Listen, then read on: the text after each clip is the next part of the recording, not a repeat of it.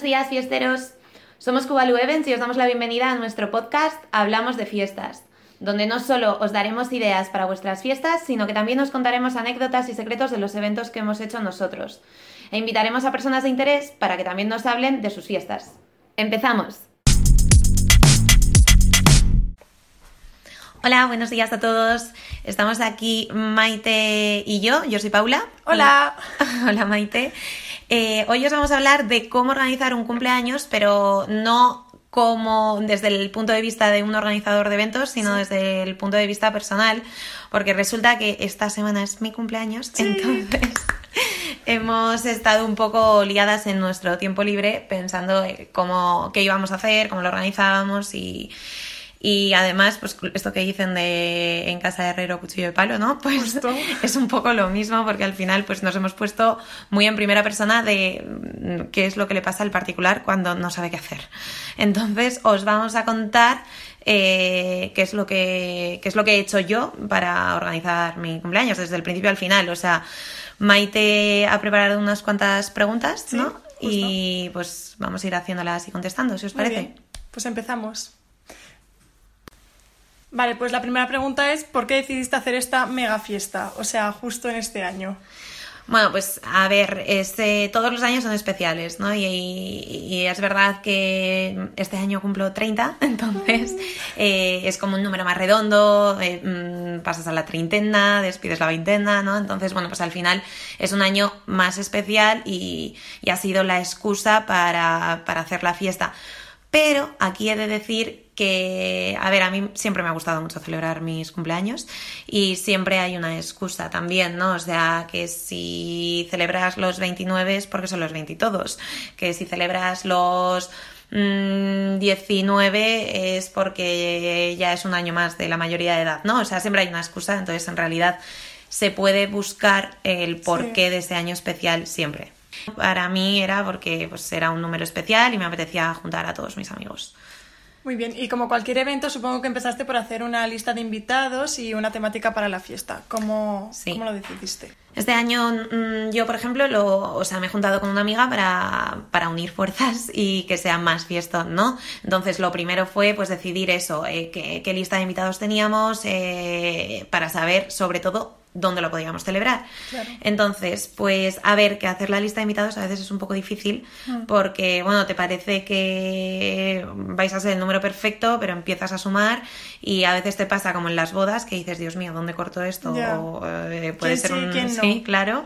O a veces te pasa lo contrario, que empieza todo el mundo a fallar porque pues ese fin de semana no se puede o lo que sea y te quedas con cuatro. Entonces, que el llegar a la lista de invitados y saber más o menos eh, un número exacto de, personas para luego buscar el resto de cosas es un poco complicado, pero a ver, que no cunda el pánico, que eh, pues al final es eh, coger un aproximado y saber que si vas a estar en 30 invitados tú, pues luego ya si te fallan X podrás ampliar la lista a otros tantos o es ponerte un límite de personas eh, que tú puedes asumir ese coste y, con ese límite pues coger y, así poder buscar un espacio. Claro. Y lo de la temática, pues, eh, a ver, por, lo que estamos diciendo de hacerlo un poco más especial, pues nosotros, por ejemplo, decidimos que este año iba a ser de disfraces. Mm. Entonces, buscar la temática era como mucho más importante.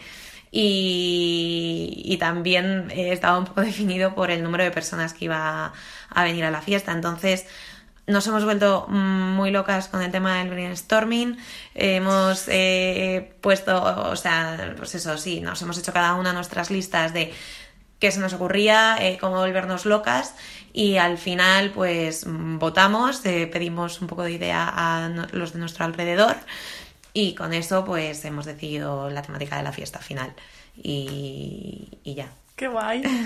Vale, pues eso, la temática es muy importante porque es sobre lo que te vas a basar en todas las decisiones. Y bueno, o sea, la elegiste así y ¿cómo la va, en qué va a consistir? O sea, dentro de la fiesta, ¿qué, qué vais a hacer para llevarla a cabo? Pues nosotros lo que hicimos, o sea, al final nuestra temática es eh, una fiesta de disfraces eh, con tema selvático. Entonces, para nosotras era súper importante el tema de la decoración. Claro. Sobre todo, pues eh, eso, viniendo de hacer, organizar eventos eh, de manera profesional, pues Sí. Y siendo tú encima Claro. decoradora. querer hacer algo un poco más especial, pues era importante. Es verdad que encontrar un espacio eh, que puedas decorar eh, muchísimo y tal es un poco complicado, entonces al final, eh, o sea, nosotros dijimos, tenemos dos opciones, una, decorarlo todo Sí. y ya está, que no haya nada más, o eh, meter un poco de juegos o pues no sé, algo de interacción de los Sí. invitados, ¿no? Que no solo vengan disfrazados, que se encuentren con algo más divertido dentro. Entonces, es verdad que hemos pensado alguna sorpresa, ahora pues eh, lo hablamos, pero sobre todo fue eh, centrarnos en el tema de la decoración, porque como no sabíamos eh, si si va a venir todo el mundo a la misma hora, porque al final eh, Claro. somos españoles y citas a una hora y todos aparecen una hora más tarde y justo nuestra fiesta va a ser solo eh, por la noche, no hay cena. Entonces, pues al final nos íbamos a complicar un poco la vida con la gente que tenía otras cenas, venía luego más tarde Claro. y entonces no sabíamos muy bien cómo meter el tema de la interacción. Entonces, sobre todo nos hemos centrado en la decoración. Y, y para buscar la decoración nos ha importado mucho en dónde poder celebrarlo. Claro. Entonces, al final, el espacio que hemos elegido eh, es una terraza donde hay mucha vegetación ya. Ah, guay. Entonces, eso nos ha servido de fondo para nuestra decoración. sí que ahora- tienes que reducir tu Claro. decoración, pero la tienes ahí ya. Sí. Qué guay. Ah, Entonces, elementos que sabemos que 100% va a haber eh, un fotocol, que además pues vamos a decorar también con mucha vegetación, luces eh, y demás. Y, y luego eh, esa parte de interacción, pues habrá una mesa, eh, obviamente mesa de bebidas y demás, pero aparte de la barra, hacer una mesa muy temática donde esté muy presente pues eh, la temática de la selva, pero eh, también pues la fiesta del chupito. Entonces vamos a jugar un poco ya que en nuestra fiesta no hay cena, Sí. es todo más de la fiesta de después, pues hemos decidido que em, ah, le damos importancia a esa parte de la Sí. eh, bebida del chupito entre amigos. Entonces, eh, han sido como nuestros dos puntos más importantes en la decoración, porque por lo que te decía, que al final nuestro espacio pues sí que ya está muy decorado con vegetación, Sí. entonces eso nos ha ayudado bastante y, y, pues no sé, poner estos dos puntos y acompañarlo con decoración con focos de color, pues Ah, al final nos va a ayudar bastante. Claro. Mm. Eh, o sea, la terraza, ¿tardasteis mucho en encontrarla? ¿O, buscabais eso concretamente o buscabais cualquier tipo de espacio y de ahí ya... Mm, A ver, eh, era un poco lo que decía de en casa de Herrero Cuchillo Sí. de Palo. O sea, nosotros al final en Cubalu, pues es verdad que tenemos muchos espacios y, y además tenemos muy buena relación con ellos. Mm. Entonces, pues, como parece que te va a costar menos encontrar esto, pero precisamente por lo que buscábamos y un poco por no querer perjudicar a nadie, me refiero al decorar muchísimo un espacio y demás, hemos tenido que prescindir de algunos tipos de espacios. O sea, al final, Claro. si quieres hacer una decoración, te tienes que ir a un espacio un poco más diáfano. Sí. No. O, o si no vamos a ser tantos invitados como para cerrar el espacio, pues eh, tenemos que tener en cuenta que eh, a lo mejor no vamos a poder tener el horario que nosotros queríamos, ¿no? Entonces, pues eh, estas limitaciones que ya las sabemos antes de hablarlas Sí, con nadie, justo. pues nos han hecho empezar a buscar directamente por espacios, pues sí, eh, esa terraza eh, que, que nos iba a servir bien por la decoración o bien por el, eh, el tipo de que fiesta que, buscabas, queríamos claro. hacer. Sí. Y bueno, como por último, que habéis dicho que vais a tener una mesa de chupitos, y, bueno, has dicho que ibais a tener una mesa de chupitos y eso.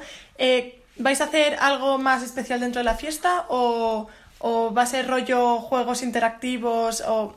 ¿Sabes? Como son gente, grupos de personas que no se conocen, eh, vais a hacer algo para unirlos así, que se hagan amigos y... Pues es verdad que estamos eh, detallando, porque bueno, estamos con las confirmaciones de última hora y aparte pues con las nuevas cosas que están pasando en el país, eh, que algunas personas pues no, no van a poder venir a la fiesta.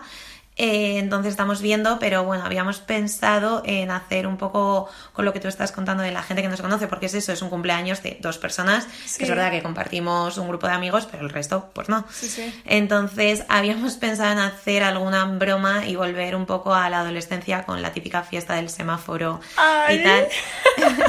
pero como es verdad que ahora vamos a ir disfrazados, eh, pues podemos buscar links con esos disfraces. Entonces estamos enterándonos de qué va la gente y con eso pues jugaremos a esas tarjetas de, oye, que si vas de Palmera y encuentras al mono que se cuelga de ti, eh, entráis en el sorteo de nuestro regalo. Y entonces estamos pensando en hacer un regalo eh, para todos. Eh, Qué guay. Que bien, pues a lo mejor es una colchoneta para verano O, es entrar en el sorteo de la botella eh, de chupitos, ¿vale?